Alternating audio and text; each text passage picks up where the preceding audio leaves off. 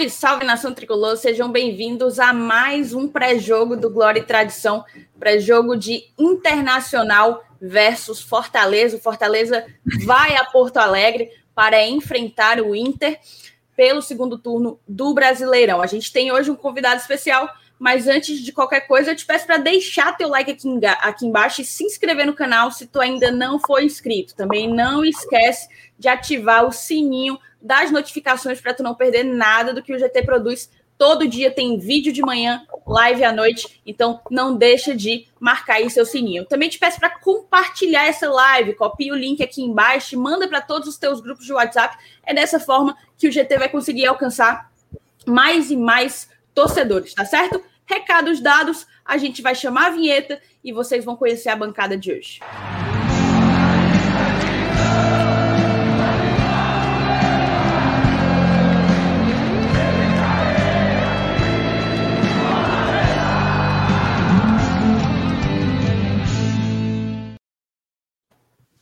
É isso, estamos aqui com o Lucas Colar, setorista do Internacional. Seja bem-vindo, Lucas.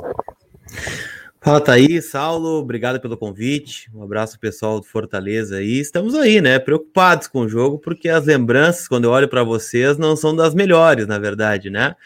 Mas vamos lá, tomara que seja um grande jogo no domingo, 11 da manhã, jogo cedinho aqui, né? No, não chega a estar tá tão frio aqui hoje, né? Mas no, no frio do Rio Grande do Sul certamente mais frio do que aqui, não tenho a menor ah, dúvida. Bem... Certamente, certamente. Bem-vindo, Saulo, bem-vindo.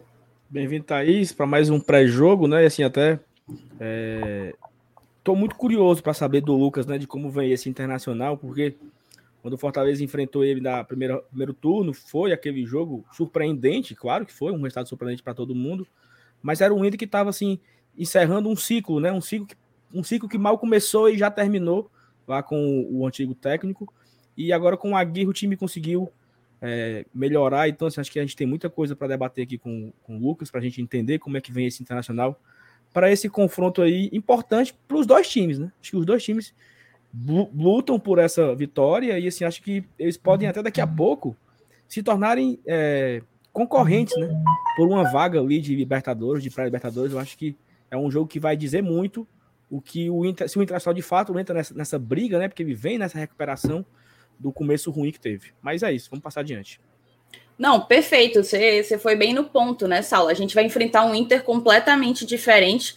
Óbvio, não se espera vencer de goleada do Inter como foi no primeiro turno, mas a gente sabia que o Inter vinha enfrentando muitas dificuldades, né, Lucas? E nesse, nesse momento parece que o Aguirre encontrou o ponto do doce. Como que tu avalia essa diferença de trabalhos? Qual, qual é a diferença do Inter que a gente encontrou aqui em Fortaleza e do Inter que a gente vai encontrar em Porto Alegre?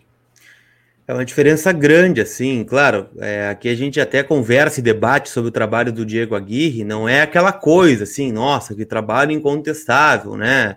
O time tá jogando muito, longe disso, né? Mas é que com o Ramires estava tão ruim que o Aguirre veio com a missão de estancar a sangria do Inter. O Inter parar de, de sangrar, tinha tomado cinco do Fortaleza, foi eliminado para o Vitória na Copa do Brasil, de uma forma, enfim, bizarra também, tão cedo, né? Perdendo dentro do Beira Rio por 3 a 1 para um time que até pouco tempo estava dentro do Z4 da Série B do Brasileirão.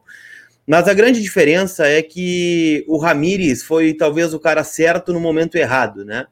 O, a diretoria do Inter assumiu em meio ao Campeonato Brasileiro do ano passado, é, já com uma mudança de ruptura de trabalho, né? O Inter vinha de uma questão da troca do Cudê pelo Abel, né? O Abel uhum. emendou uma sequência de vitórias, o Inter deu na trave no Campeonato Brasileiro, né? Ficou por 20 centímetros de ser campeão. E, uh, e depois daquilo, né, não teve uma pré-temporada. E o Inter foi para uma ruptura muito grande do modelo defensivo de jogar, uma forma reativa, para um cara que tem o seu modelo é, posicional, aquela coisa mais complicada, né? E o time não se acertou né? E fora os problemas internos, né, que o Ramires tinha com alguns jogadores aqui, que ficou escancarado dentro do campo, né, especialmente nessa, nessa, nessa sequência de dois jogos. Na verdade, três, né? Porque o Inter perde o Gauchão para o Grêmio, em casa, dentro do Beira Rio, perde para o Fortaleza, toma cinco, né? E perde para o Vitória 3 a 1 E aí vira o caos total, ele é demitido. E veio o Diego Aguirre, né? Que já vinha de um trabalho em 2015, onde ele foi semifinalista da Libertadores, é, o torcedor tem um carinho por ele, mas ele vem com a ideia de estancar a sangria defensiva, né? O Inter tomava muitos gols, era uma defesa muito exposta.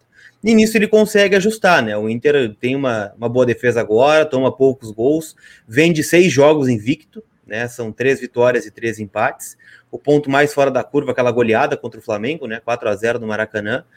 Mas é um ponto fora da curva mesmo, né? Porque o Inter vem sendo um time muito pragmático, um time que pensa primeiro em não tomar os gols para depois, se der, quando der, tentar fazer o gol. Né? Isso vale para jogos em casa e para jogos fora. Né? O Inter tem sofrido também, tanto que empatou aí 0 a 0 com o Cuiabá, é, ganhou de 4 a 2 do Fluminense, mas eram 2 a 2 até os 41 do segundo tempo. Então são jogos que o Inter tem tido muita dificuldade. O último, por exemplo, a gente pega o esporte que está aí mais próximo de vocês, né? Um time que vem com muitas limitações. O Inter passou um sufoco é, quase tomou um empate no final do jogo.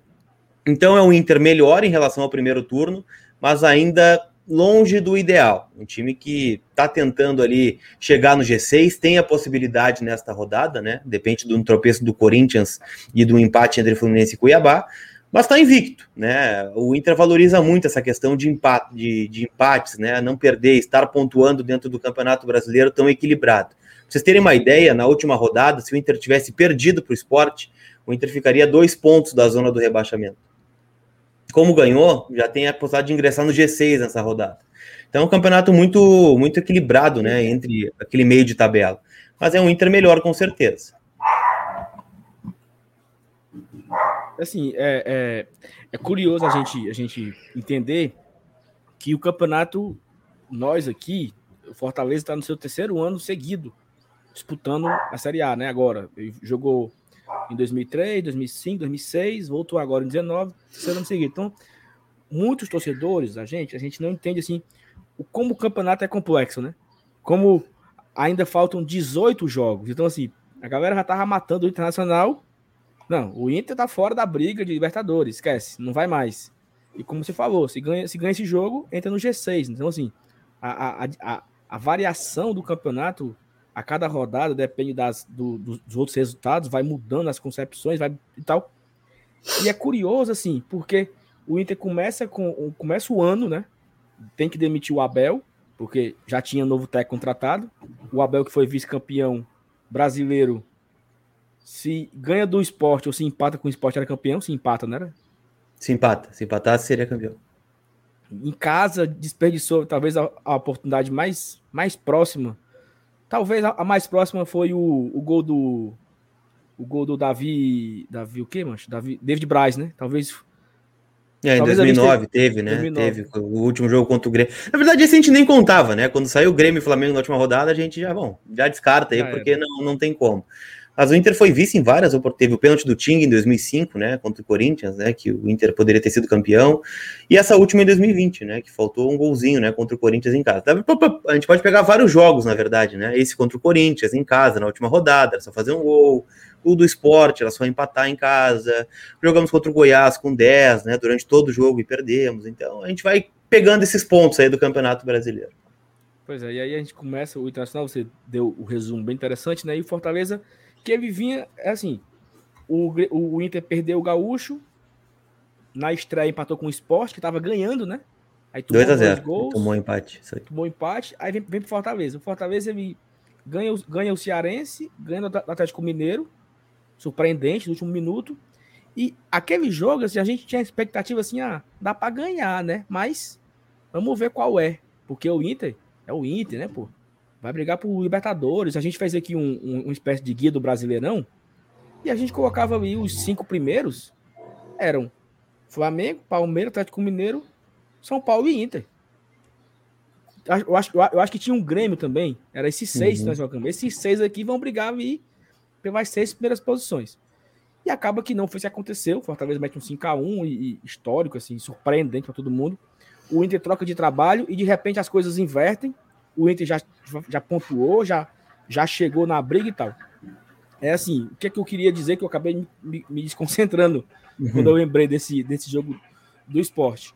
É que eu tinha, uma, eu tinha uma, uma, uma, percepção que a torcida do Internacional, acompanhando no Twitter e tal, ela odiava, assim, ela odiava o, o Miguel. Ramires, né? O, assim, tinha um, eu, eu não sei se era raiva porque o Abel não ficou, tem ali os, a turma que queria que ele ficasse, tinha a turma que não queria, tem alguns youtubers também que a galera ama e odeia aí no, em Porto Alegre e tal. Mas assim, essa a torcida hoje, como, como, como é o sentimento do torcedor do, do, do Internacional hoje em relação ao trabalho do, do Aguirre, ao trabalho da diretoria, se a galera tá assim, uhum. né, tranquila, tá em paz, porque é muito chato quando você você joga assim, e eu particularmente odeio quando tá tendo uma, uma guerra, né? Assim, a torcida odiando a, a diretoria, a torcida odiando o técnico. Porque é muito ruim o clima, né? É muito ruim o ambiente e tal. Então, como é que tá esse ambiente hoje, assim? Hoje tá mais. Hoje tá mais tranquilo, né? Muito porque o Inter tá aí, chegou a ficar 15 dias sem jogar, né? Por conta da convocação do Edenilson, né? O Inter teve o jogo adiado e, e foi eliminado das competições, né? Então o Inter tá meio num, numa serenidade, assim, né? Mas muito obrigatória pela, pela queda precoce aí na Libertadores para o Olímpia, né? Do Paraguai e para o Vitória na Copa do Brasil. Né? Se a gente for pegar esses jogos e botar o VT deles, né, a obrigação do Inter era ter passado pelos dois. Se o ia ser campeão, se ia chegar na semifinal da Copa do Brasil, como vocês chegaram, é, eu acredito que não, tá? Mas é, caiu cedo, interfere na questão financeira também. É um novo trabalho, um novo começo. Sobre essa questão Ramires, né? Eu acho que o torcedor ele não, não gostou do trabalho mas quem apoiava a saída do Abel, por exemplo, e a vinda do Ramires, apoiava uma nova ideia de jogo, uma nova forma de jogar. Né? Não aquela coisa que o Inter, se vocês pegarem até alguns jogos, tem um jogo do Fortaleza aqui no Beira Rio também. O Inter era um time muito pragmático, né? O Inter fazia gols de bola parada, se retrancava, apostava no contra-ataque. Né? Não era aquela coisa de tentar propor o jogo, tentar ir para cima do adversário. Era uma ideia mais ou menos como o, me corrija se eu estiver errado, é Voivoda, ou Voivoda, né, o técnico de vocês, tenta fazer com Fortaleza, né, um time que tenta propor, que tenta se adequar ao adversário, aquela coisa toda. A grande parte da torcida queria isso. Só que o Ramires não conseguiu entregar isso. E somado a tudo isso, né, vem a saída do Abel, que é um maior técnico da história do Inter, campeão mundial, campeão da Libertadores, é, o, o a frustração pelo vice-campeonato, é, a questão política, né? A eleição tinha acabado de acontecer, né? Foi a maior eleição da história do Inter, com quase 30 mil votantes, né? Por exemplo, de sócios. Então, misturou um pouco dos dois. Mas o, o, trabalho do Aguirre, ele não é tão contestado, muito por conta do, do momento, né? Ele pegou um Inter destroçado, assim, né? A gente viu o Inter jogar um, uma, caricatura, uma caricatura de time, um time que não tinha praticamente nada. E ele vem, conserta, né? algumas coisas assim defensivas, o, entrar, a entrada do Bruno Mendes no time dá uma estancada, né? Tanto é que é um jogador praticamente incontestável hoje. O Inter consegue essa série invicta de seis jogos, né? Perdeu muito pouco com ele. É, ganhou pouco também, é verdade, tem muito mais empates, né? O Inter chega, tem oito empates com o Diego Aguirre, por exemplo, é muita coisa. E, mas o trabalho é tranquilo, assim, né? É, aqui no Rio Grande do Sul também tem um pouco da rivalidade, né? Do Querenal. E o fato do Grêmio estar tá dentro da zona do rebaixamento nesse momento, né? E bem dentro da zona do rebaixamento, é, dá uma aliviada no Inter, sabe? Porque vamos pegar 2017 de exemplo, né? O Inter estava na Série B e o Grêmio foi campeão da Libertadores em 2017. Então a pressão era muito maior, né? Para o Inter ganhar a, a Série B, por menor que ela fosse, para o Inter ter resultados. Então influencia um pouco. O clima está mais tranquilo aqui agora, né? Do que já foi anteriormente. Eu ia, eu, eu exatamente falar sobre isso, porque aproveitar essa deixa aí, né? Porque ontem teve uma, uma entrevista, não sei se chegou aí, que o, o Guto Ferreira deu uma entrevista para uma rádio de São Paulo e ele botou as cartas na mesa. Olha, eu fui demitido por, por causa do Voivoda. Sim. Então, assim, a, a, a fase do Ceará ela não era ruim, pô. O Ceará era o oitavo colocado. E os caras aqui criando uma crise, porque o Fortaleza era o terceiro, né? Então isso influencia, e essa era a minha pergunta, né? Assim, se essa serenidade que o Inter tem hoje tem a ver com o Grêmio estar tá na zona de abaixamento bem Claro, sem já, dúvida. Você sem já dúvida. respondeu antes de eu perguntar, né? Sem dúvida. Isso aqui é qualquer coisa, assim, se um tá, se um perde, outro empata, o empate vira quase uma vitória, né? Então fica mais, fica mais tranquilo. E o Grêmio tá na zona, né? Claro, o Grêmio foi campeão gaúcho, por exemplo, em cima do Inter, né? Meio para ver como era o trabalho do Ramires, assim, o pior Grêmio acabou ganhando do Inter aqui no, no Campeonato Estadual. Mas dá uma, uma, uma tranquilidade maior, né? Porque a cobrança diminui. Né? A gente olha assim, o Grêmio tá na zona, tem aquela coisa da, da corneta, né? Do, do tirar sarro, e meio que o Inter fica em segundo plano, né? Até nas próprias rádios aqui, né? Claro, nós trabalhamos com o Inter apenas, né? Então, independente do que acontecer, a gente vai falar só do Inter. Mas os programas de TV, os programas de rádio, jornais, voltam só para o Grêmio, né? Ah, o Grêmio está na zona, o Grêmio está com isso, o, Grêmio... e o Inter fica ali meio esquecido em segundo plano, né? E vai indo. Então, por isso, esse clima maior de tranquilidade dentro do Beira Rio no momento. Perfeito. Lucas, agora eu vou falar meio do, das quatro linhas, né? Do, do campo de fato. E eu queria saber qual é a, a, ideia de jogo do Aguirre, o que é que o torcedor do Fortaleza pode esperar que o, que o Inter vai fazer. O Inter tá jogando em casa, né? Então, normalmente você espera, você tem a expectativa que o mandante ele vá mais para cima, é, arrisque mais até do que o próprio visitante. Então, eu queria saber, em termos de jogo, como que o Inter joga. O Inter deve ter o retorno do Rodrigo Dourado, né, que cumpriu suspensão contra o esporte, e é uma, uma curiosidade, né, porque contra o esporte o Aguirre surpreendeu e colocou o Caio Vidal, né, que é um atacante de lado de campo de velocidade, é, e mudou a forma, né, foi mais ofensivo, né, porque ele vem jogando com dois volantes, né, mais de, de marcação, liberando um pouco mais o Edenilson e o Patrick, né, para chegar lá na frente. E esse, essa escalação, a primeira vez que ela esteve em campo foi na goleada contra o Flamengo, né, de 4 a 0 O Inter montou um time mais defensivo para ter espaço para contra-atacar, funcionou, né, e a partir dali o Inter é, não abriu mão mais deste modelo, nem contra times menores, né, em casa, né, tendo que propor o jogo. Como, por exemplo, foi o Atlético Goianiense, que foi fora, foi um jogo horrível, né, o Inter não atacou, o Atlético também não, ficou aquele 0 a 0 aquela coisa meio travada, né, e foi assim que rolou o jogo. Então, a tendência de repetição disso. O Inter não deve ter o Tyson, né, que é o nosso principal jogador. Ele teve um edema na coxa contra o Atlético Goianiense há 15 dias atrás. Se criou uma expectativa de que ele pudesse estar pelo menos no banco contra o Fortaleza, mas a tendência é que o Inter deixe ele guardadinho para domingo que vem contra o Bahia, também no, no Beira-Rio.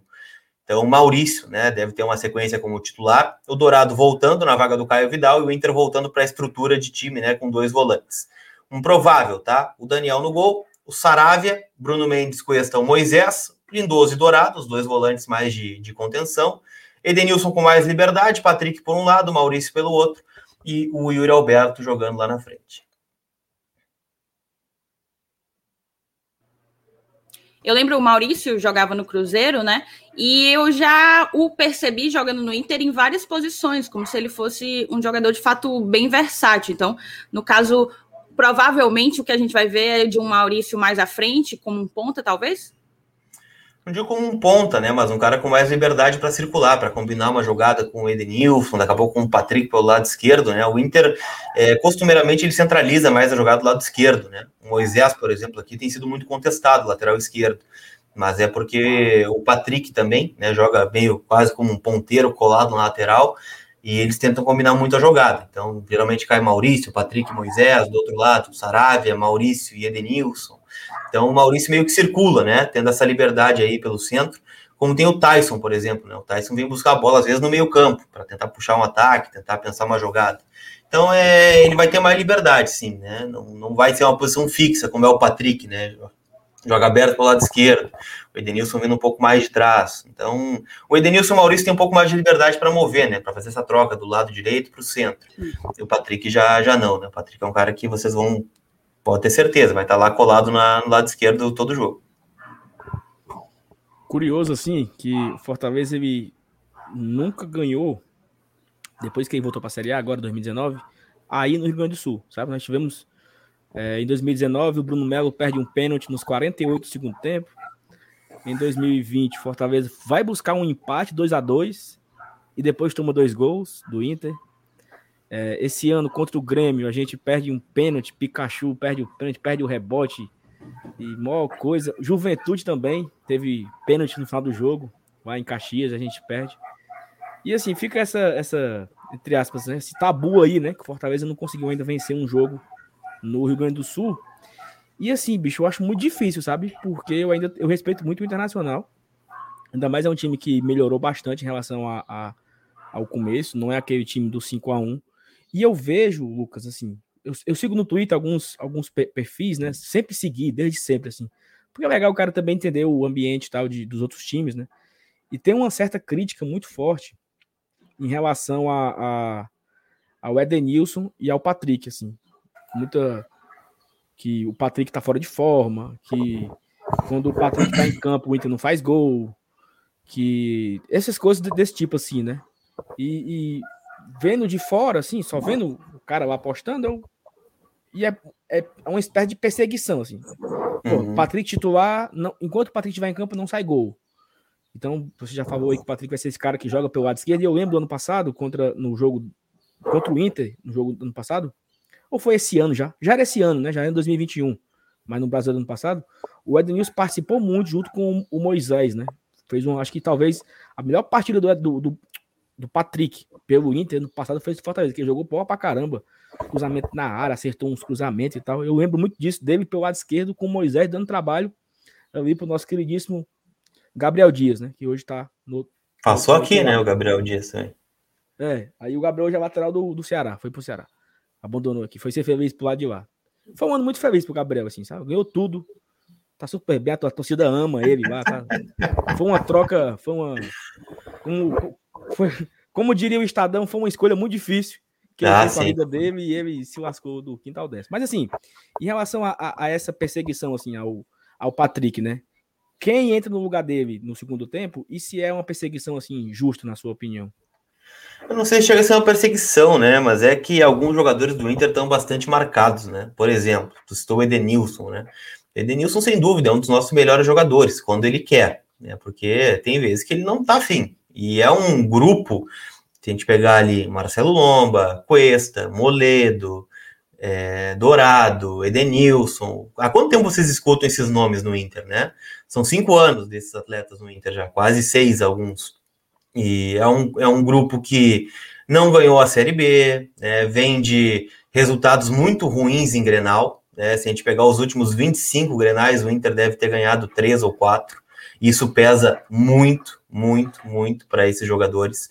Uh, tem essa, essa estatística né, de, do quase, né, do momento decisivo, muitos deles sumirem, né, da final da Copa do Brasil, se vou lembrar, aquele lance do Cirino foi em cima do Edenilson. É, no ano passado, esse jogo contra o esporte, alguns dos jogadores que você citou sumiram do jogo.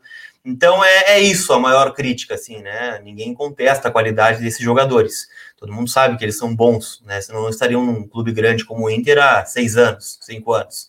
Mas é, a crítica é no momento importante, né? E pela falta de conquistas e especialmente de postura é, no clássico. Tu pode até perder o clássico, mas tem que perder com postura, né? Tem que perder lutando, perder se entregando não é, já entrar derrotado, o que aconteceu com o Inter muitas vezes.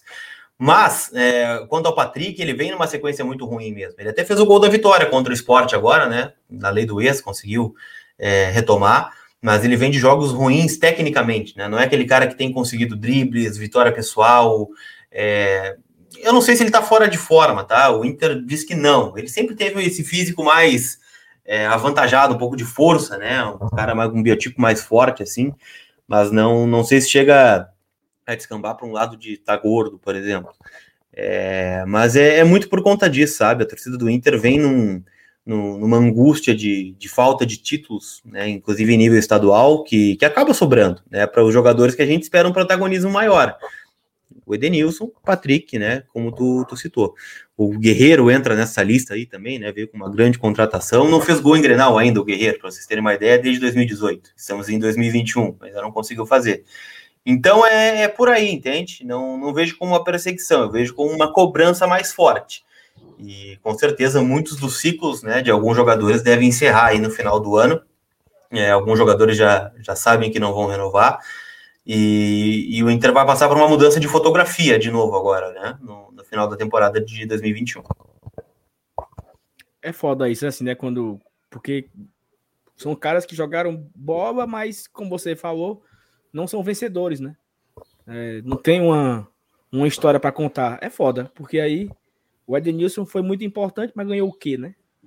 É, essa é a pergunta que fica, né? A gente geralmente faz a pergunta assim quando é, tem essa discussão entre Edenilson, ah, é, é, importante, é injustiçado, né? A pergunta que a gente faz é o seguinte: você colocaria um pôster do Edenilson na sua casa? Como eu tenho do Fernandão, do D'Alessandro aqui atrás? Não colocaria, né? Botaria do Patrick, do Marcelo Lomba. São jogadores que vão ficar em são, foram importantes em algum momento da história, né? Pô, vieram jogar a Série B, né? Subiram o Inter e tal, aquela coisa toda. Mas falta conquista, né? Nem que seja nível estadual. A gente compara, o Gamarra veio jogar no Inter em 97. Não foi um cara que marcou época, né? Marcou mais a seleção paraguaia, aquela coisa, mas foi campeão gaúcho, quanto o Grêmio. Tem uma conquista para contar. Né? E a maioria desses jogadores não tem. Né? Por exemplo, o Inter perdeu o Campeonato Gaúcho para o Novo Hamburgo, time de pequena expressão, em 2017. Então, isso vai pesando na conta, sabe? É, é, isso, depois é isso, é mais um, é mais um. E é isso, né? Mas a qualidade técnica desses jogadores que tu citou, sem dúvida, a gente sabe que se eles saírem do Inter vão fazer muita falta, especialmente se não tiverem a reposição adequada, né? E o Inter passa por um momento de dificuldade extrema financeira, né? O Inter bateu o déficit ano passado de 92 milhões de reais. Né, esse ano tenta, é, de alguma forma, né, fez várias vendas aí, né, de jogadores jovens que a gente teve que abrir mão de ver é, surgir no Internacional, Prachedes, que foi para o Red Bull Bragantino, Vinícius Tobias, que nem estreou no profissional e já foi vendido para o Shakhtar, é, para tentar sanar essas dívidas, terminar pelo menos no zero nessa temporada e não aumentar a dívida, e ir pagando aos pouquinhos, né, as que tem. Então é um momento de transição do Inter, né, como um todo, e isso reflete dentro do campo com certeza.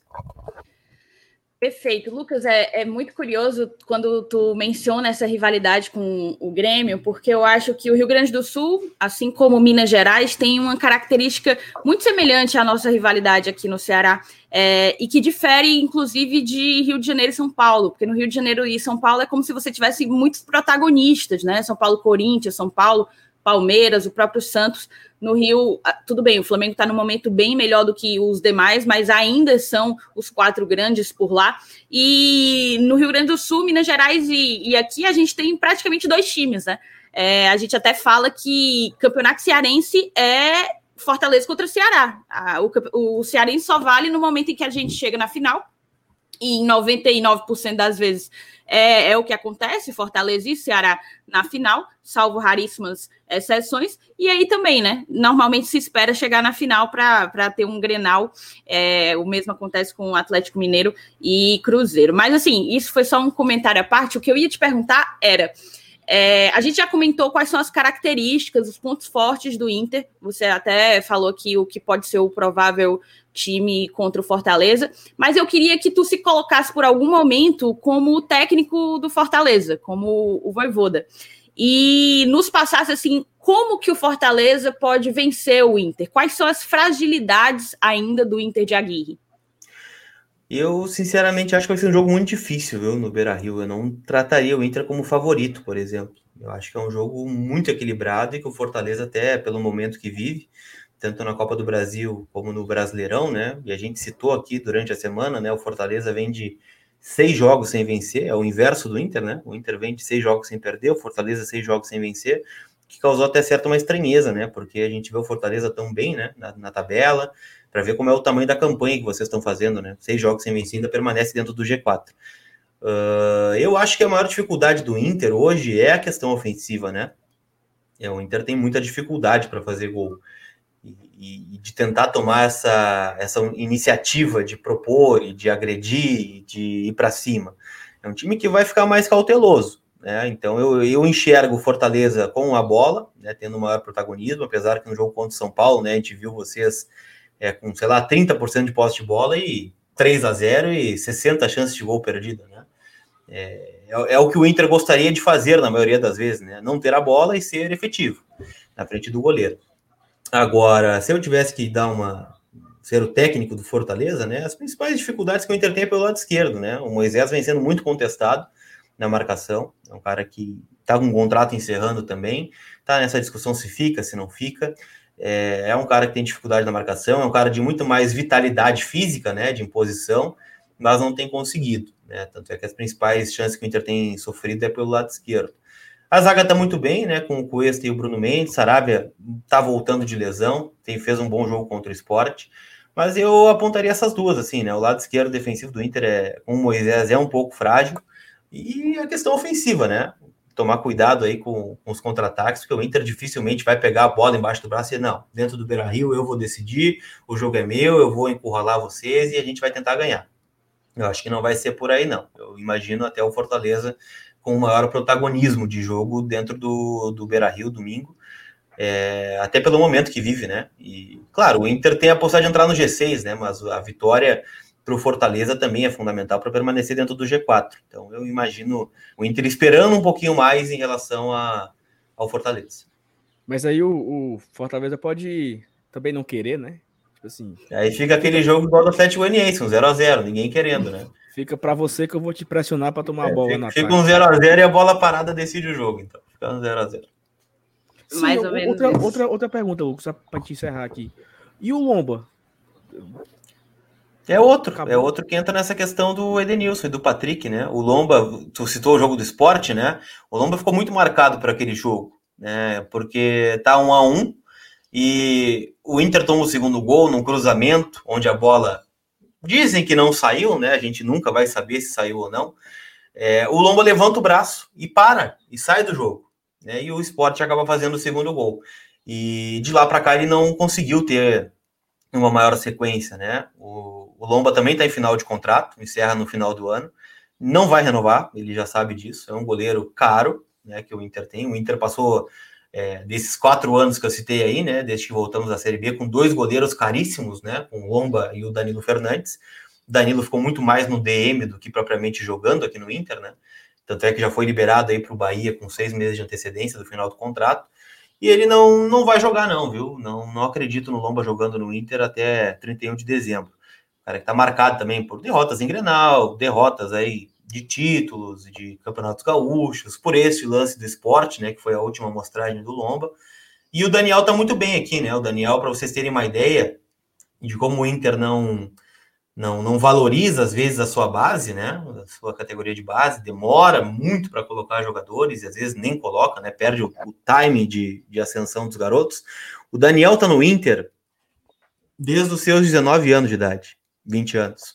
Ele foi jogar com 27. É a primeira vez que o Daniel está jogando no Inter com 27 anos, né? E tem dado conta do recado, tem feito boas defesas, é, passou vários jogos aí sem sofrer gol. Contra o esporte foi eleito o melhor em campo por nós aqui, né? Então é um cara que tá dando conta. A torcida do Inter não sente muita saudade do Lomba não no gol. E deve ser um, uma transição a ser feita, né? Daquelas tantas que eu disse para vocês, de mudança de fotografia. O Lomba saindo é uma, a fixação do Daniel como titular. O, Lindoso é outro que está em final de contrato. Se aposta muito no Johnny, né? O garoto que, que é da base. O, o Moisés né, também deve sair no final do contrato. O Inter contratou o Paulo Vitor, né, do Botafogo, de, de pouca idade, 20 e poucos anos. Também deve ser outro a assumir a titularidade de 2022.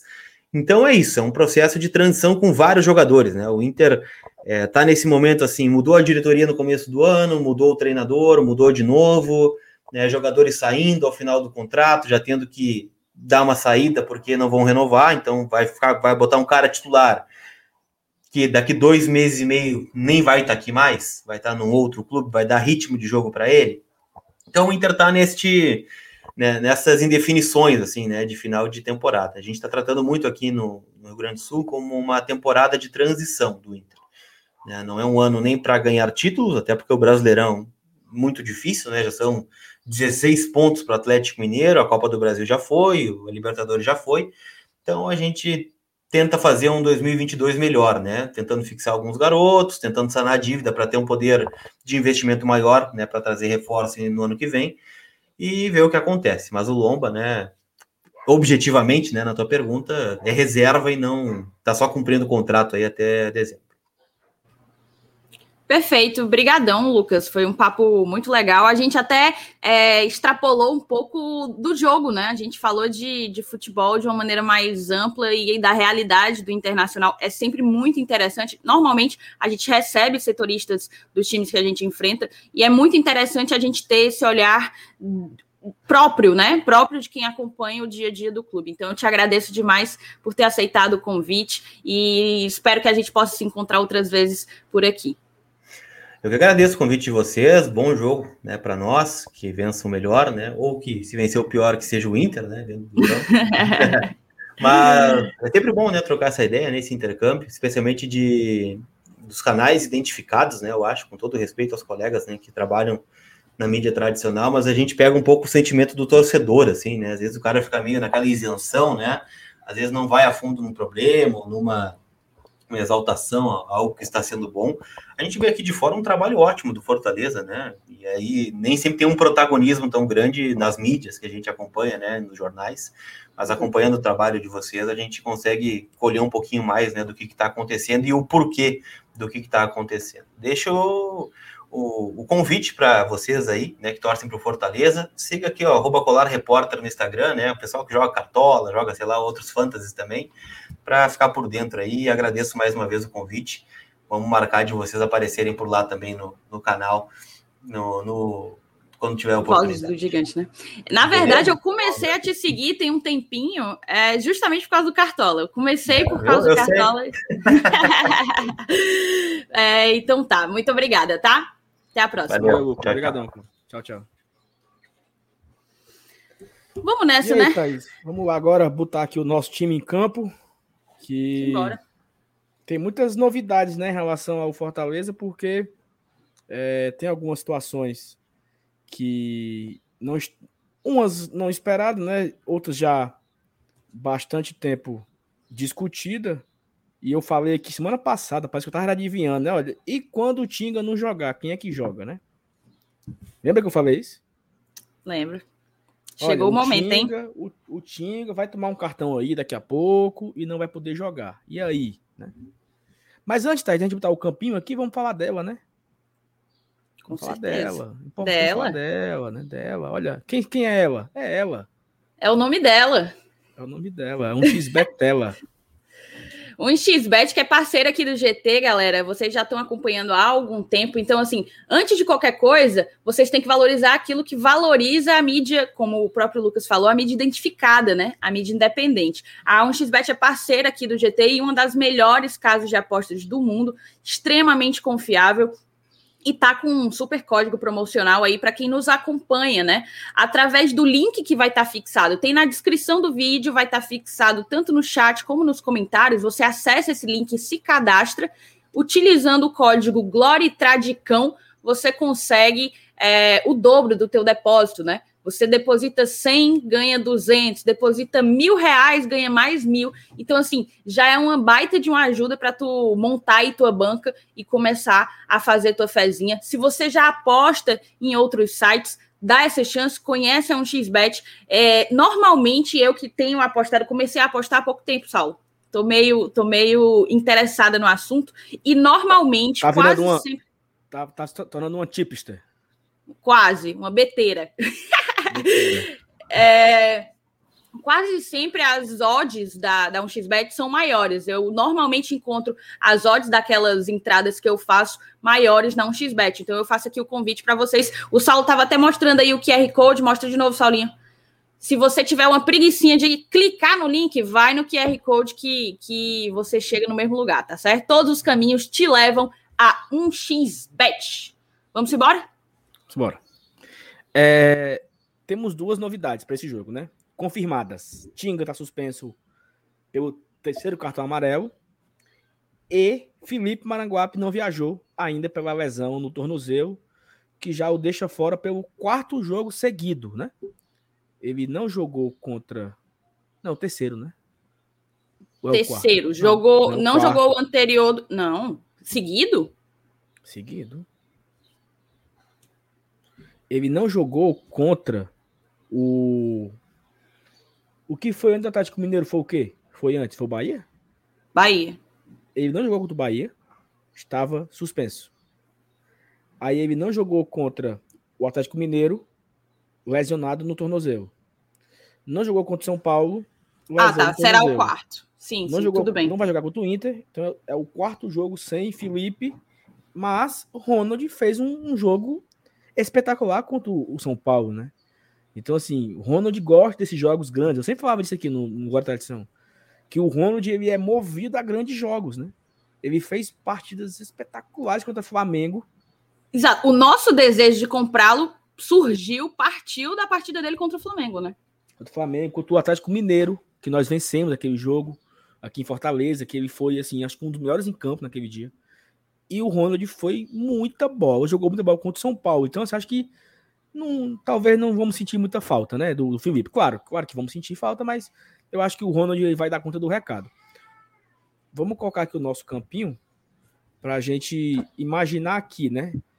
É, vamos começar de, de, de trás para frente, normal, né? Felipe Alves no dá gol. Um, dá um zoomzinho aí para ficar maior. Os míope. Porque... É porque... Assim, né? Tá, assim fica melhor, vai. Vai. No O final a gente joga. Quem joga? sai.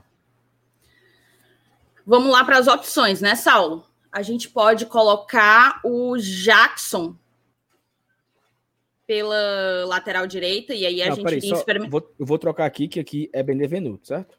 Exato. Benevenuto. Pronto. Então aqui o, o trio, né? Composto aqui sem o, sem o Ting. Então temos Jackson, Daniel Guedes, não. Ederson. Não, tu tá dizendo de opção? É. Não acho que o Voivoda usaria o Ederson e também não apostaria no, no, no Daniel Guedes. Eu acho que as opções aí é botar o Jackson de fato, ou, e aí é, é bem mais improvável essa opção, puxar o Benevenuto para a posição do Tinga, o Tite para ser o zagueiro da sobra e o Jussa ou Bruno Melo para jogar onde o Tite normalmente joga. Eu acho bem mais improvável, porque aí ele faria uma, uma mudança assim crônica, né? É, Não, essa eu não tinha pensado nisso. O Jussa foi bem contra o São Paulo, tá? Foi, também achei. E Então, assim, e o Jussa normalmente é, é, um, é a primeira opção do, do Voivoda quando a gente tem que substituir ali na, na esquerda. A dúvida é se, necessitando repor o zagueiro da direita, ele vai fazer todas essas mexidas na zaga, mudar Não, ele Benevenuto faz só e Ele faz só uma mexida. Só uma mexida. Entre o Benevenuto e o Saltinga do, do último jogo. Tá, do que foi o último jogo, mas não do que normalmente a gente joga. Porque no É, último mas- jogo a gente também precisou adaptar, né? Por conta da, É, da ausência do Benevenuto. porque não tinha o Benevenuto. Mas assim, Thaís, eu, eu, eu não sei você, mas eu, por, por mim, eu vou nessa opção que você colocou aí, ó. Não, eu tô por qualquer opção que não seja botar o Jackson, meu amigo. Então vamos fazer, vamos fazer. Aí é- Fazer seria o aqui. Benevenuto aí, né? Isso. Fazer a dança aqui, né? O Benevenuto vem pra cá. O Tite vem pra cá, onde o Tite jogou. E o Jussa vai pra lá. E assim, isso aqui é no papel, né? De forma estática. No jogo, o Jussa, por um- alguns momentos, tava de atacante, né? Teve uma bola lá no primeiro tempo que o Romarinho tabelou com o Jussa. Eu disse, isso é o Jussa? Tipo assim, como, como, como é que isso é o Jussa? Quem é, quem é que tava atrás, né? Porque assim, você. Querendo dar onde de Jussani? É, você fazendo, olha só, você fazendo essa liberação aí. Deixa eu só colocar o Benevenuto aqui mais centralizado aqui, que tá torto. Você, você colocando essa formação aqui, em certo momento, o Tite vem pra cá, certo? Assim, né? Durante o jogo, né? O Tite fecha aqui o- um espaço do Jussa e o Benevenuto recua. E aí libera o Jussa para jogar pelo lado esquerdo, né? Acontece, aconte- aconteceu isso, né? Durante o jogo. Só que pelo lado direito, o Tinga sobe muito. E aí a gente tinha muita força ofensiva com o Tinga. Talvez o Benevenuto não, não tenha essa característica, né? De, de ser o cara que vai mais na linha de fundo, que vai buscar uma tabela, que vai buscar Uhum. um cruzamento. E aí acaba que o Benevenuto vai ficar mais e dar uma melhor proteção, né? Defensiva. Assim, eu acho que o Justa, o Justa vai, vai ser o cara que vai ter mais liberdade para subir, né? E aí, se o Justa sobe mais, o Crispim também sobe mais. O Crispim fica com liberdade de não precisar voltar tanto e tal. Não sei. Eu acho que eu, eu acho que é isso aqui, sabia? Eu acho que é isso aqui. Jussa, Tite e Benevenuto a zaga. No lugar do Felipe, assim, ok? Concordamos aí? Não, na parte da zaga, 100%. Certo, pronto. Aí aqui sai Felipe e entra Ronald, ok? Perfeito. É porque o Jussa, que é o, o reserva imediato, foi pra zaga, né? Então não teria como ter o Jussa aqui de novo, né?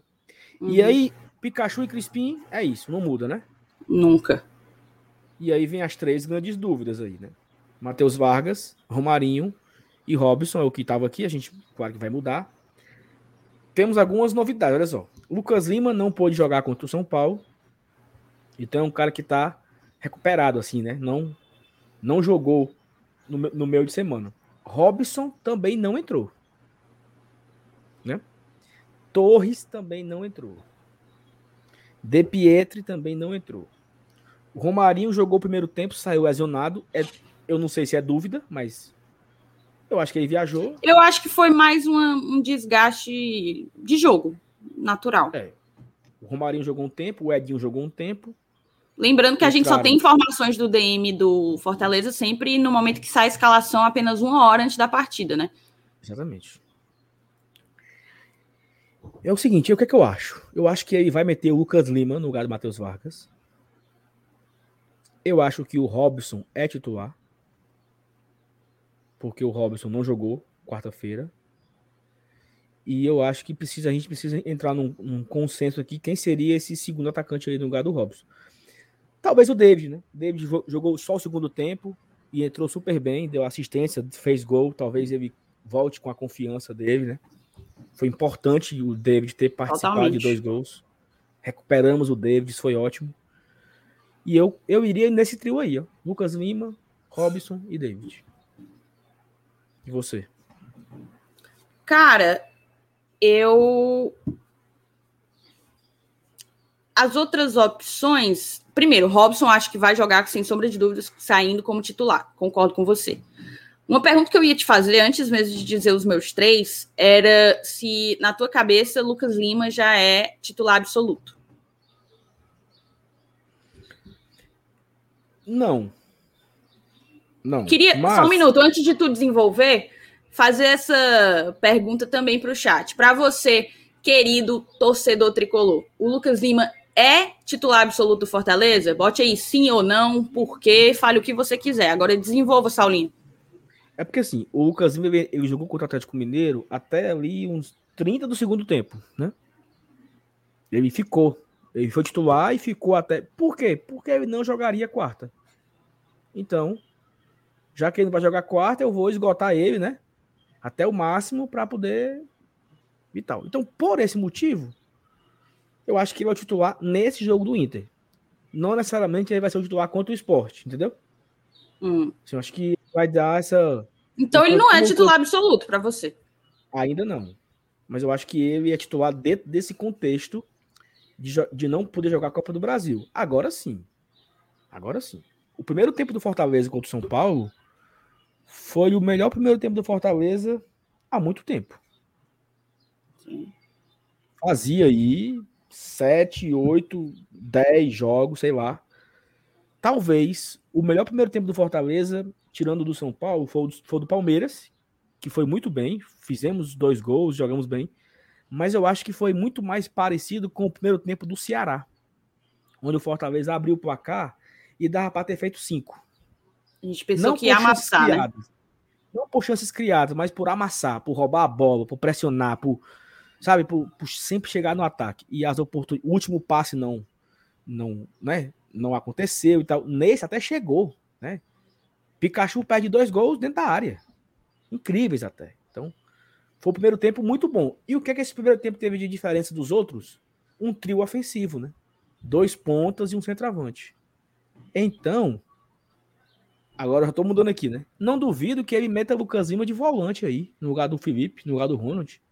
Será? Aí eu acho. Não sei. E ele vá com um, um, um, trio de ataque, né? Porque assim, a não ser que ele também. O que é que eu acho? Ou ele começa com o Lima de titular, fazendo esse. O cara centralizado do atacante, ou o Lucas Lima não deve entrar. Porque se ele começa com o trio ofensivo, não faz sentido colocar o Lucas Lima, sabe? Assim, né? A depender do jogo também, né? Mas não sei se tu tá querendo entender o que eu tô querendo dizer. Se o Lucas Lima começa a titular, ele pode mudar para três atacantes durante o jogo e não inverter, sair de três atacantes para voltar uhum. com um meia ofensivo. Entendeu assim a diferença? Né?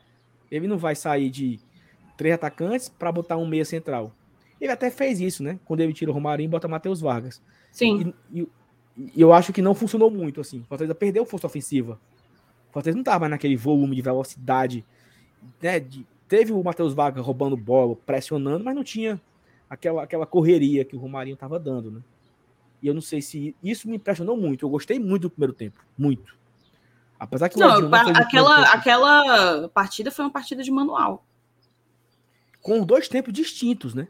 O primeiro tempo de uma forma, o segundo tempo de outra forma. O Fortaleza no segundo tempo jogou de contra-ataque. E não tinha a velocidade de Romarinho, por exemplo, de Edinho, né? Foi uhum. até curioso aí, porque a gente tirou os dois, entraram David e Matheus Vargas. Fortaleza meio que buscava sair jogando. Quis o destino que o David estava inspirado, achou uma assistência e achou um gol de, de arrancada, né? Então, assim, não sei, mas vamos, vamos, vou, vou fazer aqui do o, o básico aqui, o, o feijão com arroz. Vamos de Lucas Lima, certo? Perfeito. Eu também iria. Lucas Lima.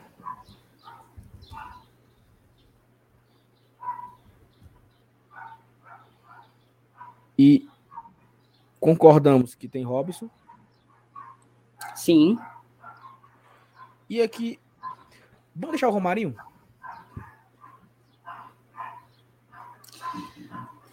Eu acho que vai ser David, mas vamos botar Romarinho. Sabe por quê? Porque assim, o Romarinho ele, ele foi muito bem no primeiro tempo, cara. Então acho que ele merecia, sabe? Tem aqui agora a tela cheia aqui. Eita, travou. Cuida. Pronto. Ó, Foi. nós temos aí, né? Felipe Alves, Benevenuto na direita no lugar do, do Tinga, Tite Jussa, Ronald Ederson, Pikachu, Crispim, Lucas Lima. E o ataque ali, Robson e Romarinho. Ou seja, você teria a velocidade do Pikachu pela direita, você teria a velocidade do Crispim com Romarinho pela esquerda, você teria o Lucas Lima distribuindo bola, fazendo tabela, você teria o Ronald, né? O Ronald jogando com aquela bola que ele arrasta, que ele, que ele rouba a bola e arrasta e dá um, o Ederson monstruoso atrás também ali na marcação. Então acho que seria um time interessante. E você teria para o banco de reservas, olha só o banco de reservas do Fortaleza. Vargas, David, o Ed Paulista, Ângelo, Edinho, De Pietri, Torres. Torres. Né? Então, assim, você tem muitas opções ofensivas, né? Para o segundo tempo. E aí você faz aqui uma mistura de velocidade com técnica, né? Você tem o Romarinho que é veloz, tem o Lucas Lima que é técnico. O Lucas Lima pode encontrar uma bola pro Romarinho, dar um lançamento pro Romarinho correr, né? E o Romarinho conseguir um drible, sofrer um pênalti, pro Pikachu Sim. bater e perder. Tem muitas coisas, né? Tem, tem... Eu acho que esse estilo aqui, ele, ele, ele, proporciona muitas variações. E olha, e é curioso também, Thais, imaginar isso temos muitas variações. Se começar o Lucasino é um jeito, se começar com o Vargas é outro, se ele começar com três atacantes é outro. Ele pode optar pelo Ângelo de centroavante, Romarinho e Edinho nas pontas. A gente precisaria de um substituto para o Crispim? Certamente, ainda precisamos. Mas eu acho que a partir dessa discussão aqui fica ainda mais claro de que a gente conseguiu montar um, um, elenco versátil, né, né, Saulo, que nos permite não só ter várias opções no banco, como conseguir mudar esquema, conseguir mudar proposta no decorrer da partida. Eu acho que isso faz toda a diferença para que você consiga inverter o contexto, né? Algumas vezes você é surpreendido pelo adversário e, e pode ficar engessado sem conseguir mudar para para melhor se adaptar e conseguir um resultado positivo. E eu acho que o Fortaleza encontrou isso. O Fortaleza conseguiu construir um plantel nesses moldes, um moldes que nos permitam a versatilidade para propor várias ideias. Exatamente. E aí, durante o jogo, no jogo contra o São Paulo, por exemplo, o, o Ronald estava meio que, que sendo um, um meio campista ali para distribuir bola. Tanto é que ele, ele, ele foi um elemento surpresa, né? E fez o gol de uma roubada de bola. O Pikachu, durante duas vezes, estava dentro da área para finalizar o Crispim joga uma bola pro Pikachu dentro da área para finalizar, como fosse um centroavante, esperando uma oportunidade, né? Então, assim, olha a quantidade de movimentações que o Fortaleza proporciona, né? Uma hora um é volante. Até falei no começo aqui, teve um momento que o Romarinho tava tabelando com o Justo dentro da área. Justo dentro da área, tabelando com o Romarinho. Peraí, Justo, tu é zagueiro, porra. Volta, volta para trás, né? Então é, é, são muitas são muitas variações que Voivoda proporciona com esse time e não é um, apenas uma posição fixa, né? Ah, o, o Justo vai ficar ali na zaga pelo lado esquerdo. O Crispim é o ala pelo lado esquerdo, não é? Isso aqui é no papel, né? No jogo, o negócio é outro. Saulo, eu queria, eu queria só, antes de te fazer uma pergunta, para a gente até encaminhar aí para o final do, do pré-jogo, é, eu queria pedir novamente para a galera deixar o like, tá? Não esquece de deixar o like. Se ainda não deixou, pode deixar agora, pelo amor de Deus, é de graça e você ajuda demais o Glória e Tradição. Mostra para o YouTube que o conteúdo é relevante. Também não deixe de se inscrever, certo? E o último recado, Saulo, que é algo que a gente quase nunca faz, é chamar a galera para ser membro do GT, né? Ser padrinho, madrinha do GT. A gente tem aí tanto a opção de ser membro aqui no YouTube, como na descrição do vídeo você pode se tornar também um apoiador do Glória e Tradição pelo PicPay ou pelo Apoia-se, se forem plataformas com as quais você está melhor acostumada, adaptada. E aí, Saulo, são vários benefícios, né? Aqui no YouTube a gente começa com um plano de apenas R$ 4,99, você já está ajudando demais e ganha prioridade no chat, aparece mais vezes na tela. E a partir do, do plano seguinte, o Vibrante Forte, você já entra no nosso grupo de WhatsApp, tem sorteios todo mês, inclusive de camisas oficiais, né, Sal? É, a partir do plano Fiel, você pode ser sorteado para gravar aqui com a gente na bancada. Então, assim, olhe direitinho os planos, vê os benefícios de cada um e seja membro do GT, apoie a mídia identificada, a mídia alternativa que é cobre o Fortaleza. Vamos então para a reta final, Sal? Você ia falar alguma coisa? Não, eu falar que a gente tem a expectativa de um grande jogo, né? Fortaleza voltou a vencer e aí acho que tira o, a energia negativa que estava, né? Ah, não ganha, não ganha, não ganha, não ganha, não ganha. Você fica naquela. Então a gente classifica com o São Paulo uma vitória maiúscula, uma vitória histórica aí.